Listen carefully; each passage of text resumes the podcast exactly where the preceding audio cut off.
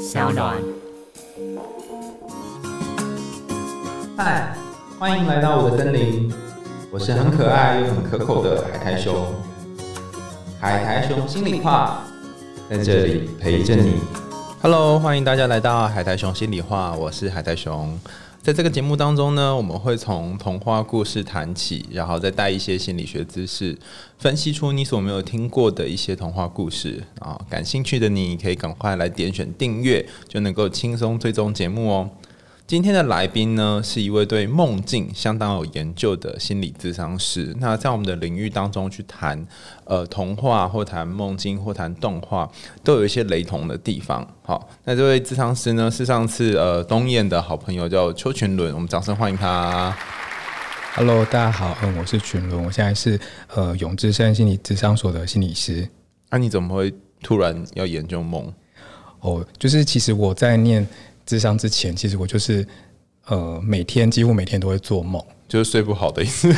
对，然后就会觉得哇，这个梦每每个梦都很光怪陆离，然后每次起来的时候都会稍微 Google 一下周公解梦，可是就觉得那个回应或解析好像没有到很贴切。然后直到有一次进了硕班，参加一个梦的工作坊之后，就很有很幸运的当了那个主讲。嗯，然后透过老师的一个分析解梦的过程，就觉得非常的触动。哦。因为网络上看到通常都是梦到蛇就是要死啊，然后梦到乌龟就什么都是这种一对一的，然后很很少会会有那种很量身定做的答案。对，所以那一次的工作坊之后就觉得说，哇，我也把那一个方式学起来，然后自己开始去读或解析自己的梦。嗯嗯。好，所以今天大家我们要点选新技能了哈。从这集开始，你就即将要学会如何理解一个梦境，然后我们往后也会找一些就是会分析梦境的心理师或是分析梦境的人，然后嗯，可能可以渐渐从讨论梦境的过程当中，找到你自己的梦境里面到底象征什么意思。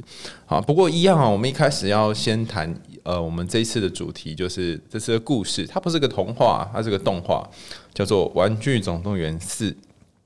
然后《玩具总动员四》呢，因为故事很长，所以我大概说一下这个故事的内容。那如果你还没有看的人呢，哈，你可以先暂停，先去看完，或者是你觉得你大概不想看了，你就呃闭上眼睛，然后稍微听一下这个故事的大概的内容。然后如果有印象深刻的地方，你也可以把它记起来，或是把它呃在脑海里面形成一个图像。好，那现在就邀请你把眼睛轻轻闭上。或者是找一个舒服的姿势坐着，那我开始讲这个《玩具总动员四》的故事喽。胡迪是这个《玩具总动员四》的主角之一，那他本来是主人最心爱的玩具，他的主人叫做 Andy。Andy 在长大之后呢，把胡迪送给了小孩，叫做 Bonnie。从此之后呢，胡迪就被放在那个玩具的收纳柜里面，哈，很少被拿出来玩，他就变成一个被忽视的玩具。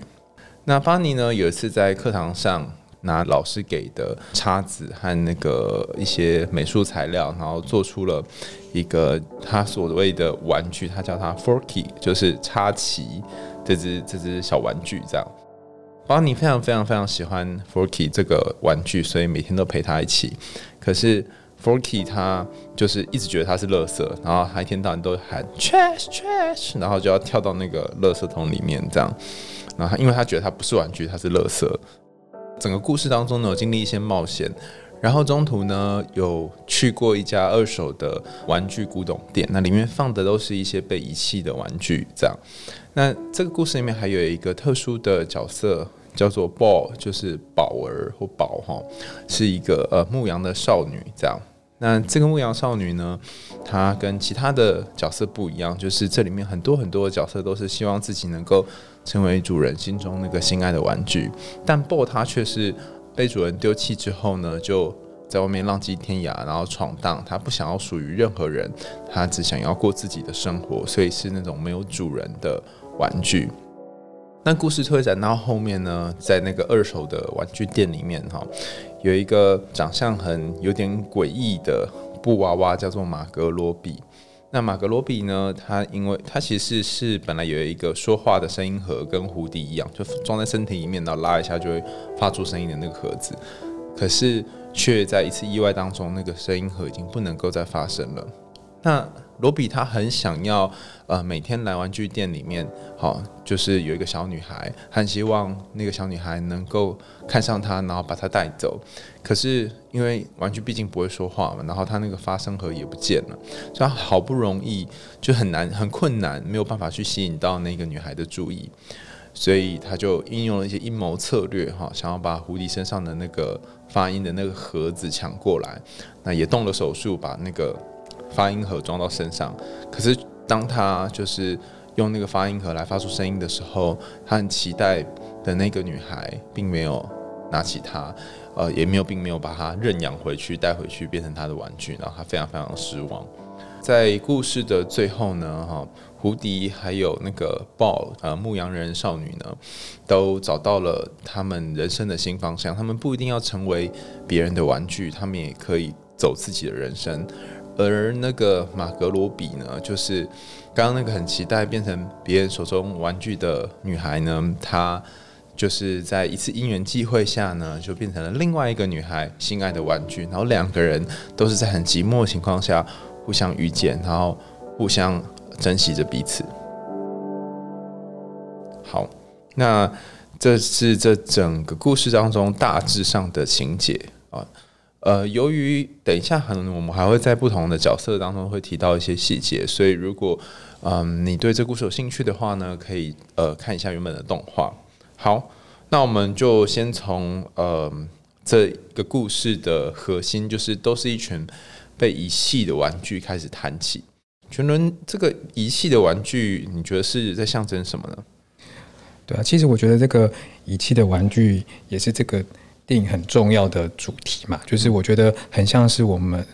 的呃在所讲的孤儿，就是呃，其实，在电影开头有一一段对话，他们呃胡迪跟牧牧羊女嗯有说了一段对话，他说孩子每天都在丢掉玩玩具，嗯，那有时候他们被丢在院子里，有时候他们被放在错误的盒子里。那我觉得孩子跟这个玩具的关系，我我会把它看成是父母跟子女。就我们在父母在养育子女的过程中，有的可能在过程中是很细心呵护的，可有的是会遗弃他们的。嗯，那甚至有时候可能会希望孩子照着他们自己的期待成长，可这个可能不一定是孩子自己想要的。嗯嗯，所以那个部分也可能被等于说等同于放在一个错误的盒子里。那如果说这些玩具是被遗弃的话，或者这个孩子是被遗弃的话，我觉得。就有点像是这个仪器的玩具，他们就是像是孤儿。很多童话、神话中那个主角其实都是一个孤儿出身，他们可能没有父母，或被父母赶出家门，或者他们自愿离开家中。嗯嗯。有我们前面提到很多的童话，就好像你一定要是孤儿才能当主角，就对。对，但是好像其实也不是每个孤儿最后都可以成为英雄。我觉得还是有一点点的差别。嗯，就比如说一开始的胡迪，他可能从他原本的主人 Andy 被送给 Bonnie 的时候，他也被放在一个错误的地方。可是他其实非常的在意这个他新的主人，就是每做一件事情都还是为了他。也就是说，他其实也。呃，一直还是渴望得到他的一个期待，我觉得就很像是从小过程中，我们可能都还是想要去呃获得重要他人肯定的那个感觉。其实他心里是一种很匮乏，一种渴求，但是好像怎么做都其实都没有办法去满足对方的需要。我记得那个时候，胡迪他是一直希望 Forky 他不要觉得自己是垃圾，然后一直想要叫 Forky 回到玩具的岗位上，有某种程度上面也是在填补。他觉得邦尼这么喜欢你，你为什么要一直逃跑？嗯，这一段对话其实我印象也很深刻。我觉得他们两个好像是一个相互对比的角色。嗯嗯，就是呃，胡迪他一直很渴望能够被被看到，还是可以被爱。可是相对来说，Forky 却是一个不被爱，然后认为自己是 Trash，可是他实际上是被主人爱的那个角色。哦，所以有一些孩子在成长过程当中的确被忽视，然后很渴望被爱，但也有一些孩子是。他就算是被爱，但是他却告诉自己说：“我是个垃圾。”嗯，如果他的自我概念就是一个，他就是不好的，即便他得到了再多的爱，他可能都是这样认为的。哎，可是他如果在很小的时候，家人都很爱他，他为什么会突然冒出一个我是不好的的想法？啊我猜他可能呃，可能会有一些失败的经验嘛，或者是说，可能在一次重大的事件。嗯。嗯，可能让他觉得他的自我价值的比较低落，或者是好像有类似父母可能有时候可能不小心说了一个你你如果不乖我就不爱你喽，嗯嗯，可能有的孩子就会把这样的一个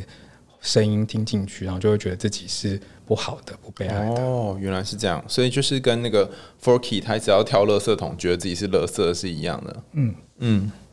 或者是说我我觉得也很像是，当今天如果说你在你的原生家庭里面是不被爱，可是你呃出了家庭，可能有很多的新的不同的关系，比如说友情或者是亲密关系。嗯，有的人他好像也是会觉得他就像 Forky 一样，没有人可以真的爱我。嗯，所以可能在 Forky 他是一只叉子的时候是没人爱他的，然后当他到一个有人爱他，然后有人把他当成珍惜的东西，因为呃大家知道那个 Forky 那只叉子是免洗的嘛，有的他随时可以被取代，但他有人可以爱他的时候，他就会开始怀疑说这爱是真的吗？对他就会觉得说，诶，他自己还是一个乐色啊，为什么会对这一个爱好像很多的怀疑跟不确定？嗯，然后如果你是这个 Forky 旁边的，真的去爱他人的话，你就要反复的一直经历那种他一直跳到垃圾桶里，跳到垃圾桶，一直觉得自己不值得，然后你要反复把它捡回来，捡回来，捡回来，捡好多次的这个过程。嗯，对。然后另外一个也是觉得自己不被爱，是那个盖比嘛，对就是那个盖比。盖比他他是说话和坏掉嘛，然后后来他一直很希望被那个就是来逛二手玩具店的小女孩买走。那这一段是在象征什么？对啊，其实他本来一直觉得他会待在这边，好像是因为他的说话和坏掉的关系，所以他不被爱。那他所以他心里面就会有一种，只要有一天我的说话盒重新修好了，就会有人可能买走我，可能这个第二次机会古董店的老板的孙女就会看上他。嗯，那这其实就很像是。呃，很多的小孩，他其实，在成长的过程中，如果他感受到父母有条件的爱，或者是有一点被父母遗弃的感觉的时候，他都会觉得是因为他不够好，嗯，就很像他自己可能有一个坏掉的说话盒一样，所以好像他要表现得非常的好，表现得非常的完美，他才可以拥有一份爱。哦，上次东英有谈到嘛，哈，就是这个如果不知道的话，可大家可以去听前一集哈。就是孩子为什么需要认为自己不够好呢？有一个原因是因为他这样可以获得一种控制感，他就觉得说我先想好是不是自己不够好，是想是不是自己很烂不够格，说话和坏掉，这样子我就可以找回某种控制的感觉。什么是控制的感觉？就是我只要把说话和找回来，我就可以再获得爱。嗯就是有一个目标，但是我觉得这个东西有时候也会沦为一个无底线、无止境的追寻。为什么？呃，就是变成这个怎么样才叫做好，怎么样才叫做完美，怎么样才可以被爱？只要他今天没有被爱的话，他就永远觉得是自己不够好。哦，如果在真实人生当中，他就变成一个完美跑步机，你就一直跑跑跑，但是那个跑步机是没有尽头的，嗯，然后你就永远不知道怎么样才叫做够好。对，可是这个这个动画我觉得很酷诶，他要给他设停损点，就是就是他有说他真的去要了把蝴蝶说话盒抢过来嘛，对不对？对然后也真的装了，然后装了那个那个小妹妹还是不爱他嘛，嗯，所以我我猜这个时候对他来说，他当然还是可能就到了一个很难过、很失落的状况。但是我觉得，或许我们可以用一个不同的角度来看，是不是他今天有没有被爱这件事情，其实跟他的说话和一点的关系都没有。可是，在他的世界里面，他他原本已经假设好一个情境了，然后他做了这件事情，发现还是没有用，那应该是会有巨大的失望吧？对，所以其实换成是，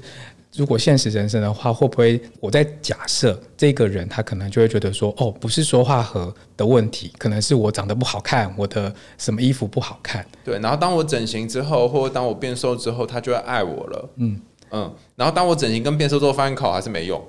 对，然后就是我们刚刚讲那个无止境。对，然后就会很就会很绝望，所以哦，然后他就会去找下一个，嗯，他就想说啊，应该不是说话的原因了哈，应该是我睫毛的问题。对，哦，所以这一这一集因为是那个动画时间的关系，只有演说话和，但在现实人生当中，你或许会去找更多的变得更完美的东西。嗯嗯，所以就有点像是你刚刚讲的停损点，就是说，好在他在某一个时间，他也找到了一个可以真的珍惜他的人，嗯可以喜欢他的人，不管他的外表或什么。诶，那在最后这个罗比他是怎么样遇到那个喜欢他的人呢、啊我记得那个画面是，其实当时胡迪还是试着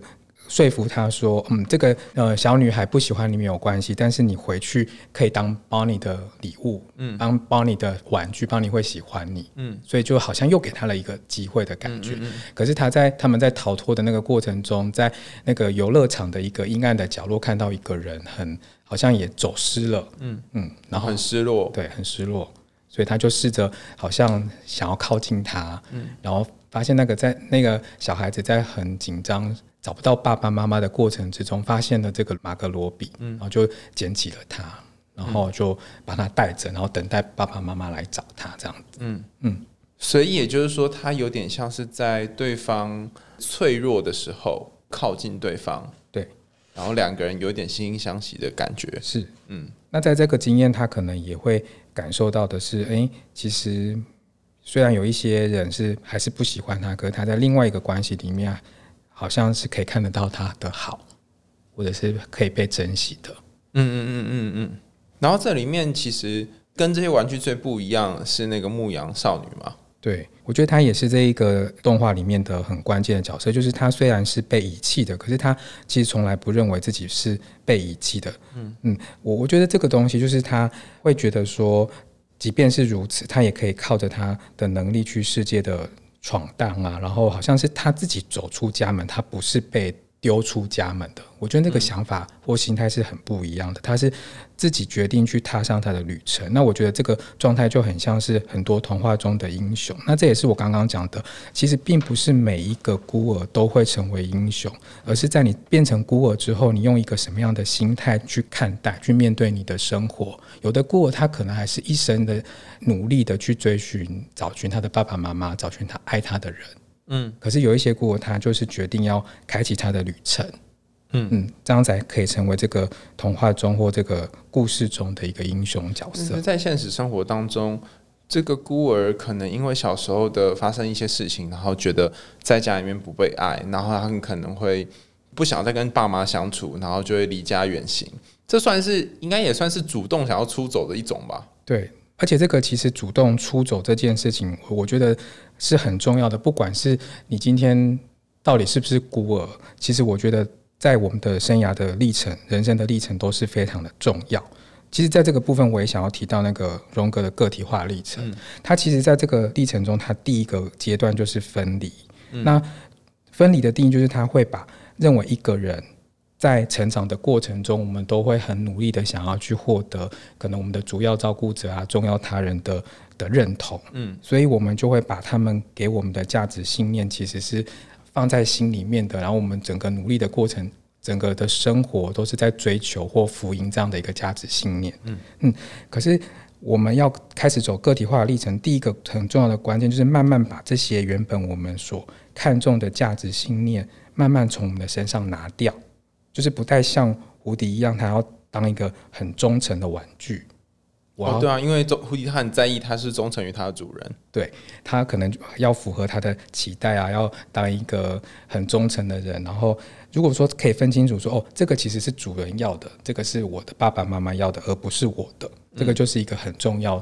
的一个分离的过程跟阶段。哦，要把。爸妈贴在你身上的这些标签，家人希望你达成的东西拿掉，因为你要知道那不是你的。嗯，而且我发现有一些人更夸张，他们是爸妈已经没有这样觉得了，但他们还是会觉得这是自己必须达成的。嗯嗯，妈妈可能已经说：“哎，你不一定要考得很好，我们才爱你。”可是因为小时候妈妈曾经这样说过，所以他就在事业或者是功课各方面都要表现得很好。对，或者是说有时候的确也不是爸爸妈妈给的，是这个。外在社会集体价值的信念，嗯，有一些人也会被这样的一个信念给影响。所以，如果是这样的小孩的话，或者有这样的生长过程，你的分离的第一步就是要先去了解，说这并不是你自己想要的。嗯嗯，当你的心里面开始有一个声音是，呃，这是我想要的生活吗？我究竟想要过什么样的生活？当开始试着去问自己这样的话，就是分离的第一步。嗯，好。哎，我刚刚发现一个刊物，就是其实那个娃娃，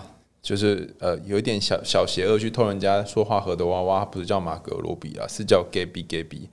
我就想说，咦奇怪，马格罗比不是一个明星吗？所以这个 Gabby Gabby 他后来有找到他的主人，然后那个牧羊女就那个宝儿，她就开始跟胡迪去流浪嘛。嗯，那其中有一个特殊的人物，就是前几集都有出现，但这一集戏份相对少，叫做巴斯光年。对，那他也蛮特别的，就是他遇到事情的时候，他想要解决，好像救胡迪，然后他都会按他自己胸口有一个按钮，然后就会冒出一个声音来。对啊，我觉得这一个巴斯光年虽然他在这一集的戏份不多，可是都在一个很很多很重要的呃时间点出现。哦，对，比如说他们到底要不要去解决问题？嗯哦，他可能按了一个钮之后，那个声音就说说着哦，在一个未知的世界有一个任务要去执行，现在出发。他当他听到这个声音的时候，他就开始去行动了。然后这个东西就是我觉得有点象征着我们要去听我们内在的声音，嗯，那个真正内心想要做些什么，可能不是在受到我们脑袋的一个想法，因为这样的一个想法很容易是受到一个集体外在价值信念的影响。嗯。嗯。我印象很深刻，他到后来啊，一开始的确是这样，后来有几次他按老半天，好像都按不出他内心那个声音，嗯，然后他就自己做决定，嗯嗯，对，就是说，好像到最后，其实他也可以不用依靠他的那个内在的声音，嗯，去那个提醒，他可以自己想到自己真正想要的是什么，这样子。是好，那关于这个《玩具总动员四》，你觉得还有什么重要要补充的吗？好，我我也想要稍微提一下那个二次机会古董店，我觉得它是一个我也觉得很特别的地方，就是某个部分它取了这个 second chance 的二次机会，就是说对这些玩具或古董东西，他们可能有被他们第一个主人不要了，然后他们可能在这个地方贩卖，然后期待着真的有一个人来去再把他们买回去，让他们有再被喜欢的机会。可是我我自己在觉得说看这个二次机会的时候，我就想到那个荣格讲的第二人生，嗯。嗯，就是荣格把人生分成上下两半场，就是上半场的话，就是我们可能都很努力的，比如说，如果我们把人生或我们个体比喻成一棵树的话，其实我们的人生的上半场都努力的在让自己长得高、长得大，因为这是集体价值信念所追求的嘛，我们要长得很好。可是到呃，可能到中年之后啊，体力可能没有那么多，能力没有那么呃那么多时间体力的话，其实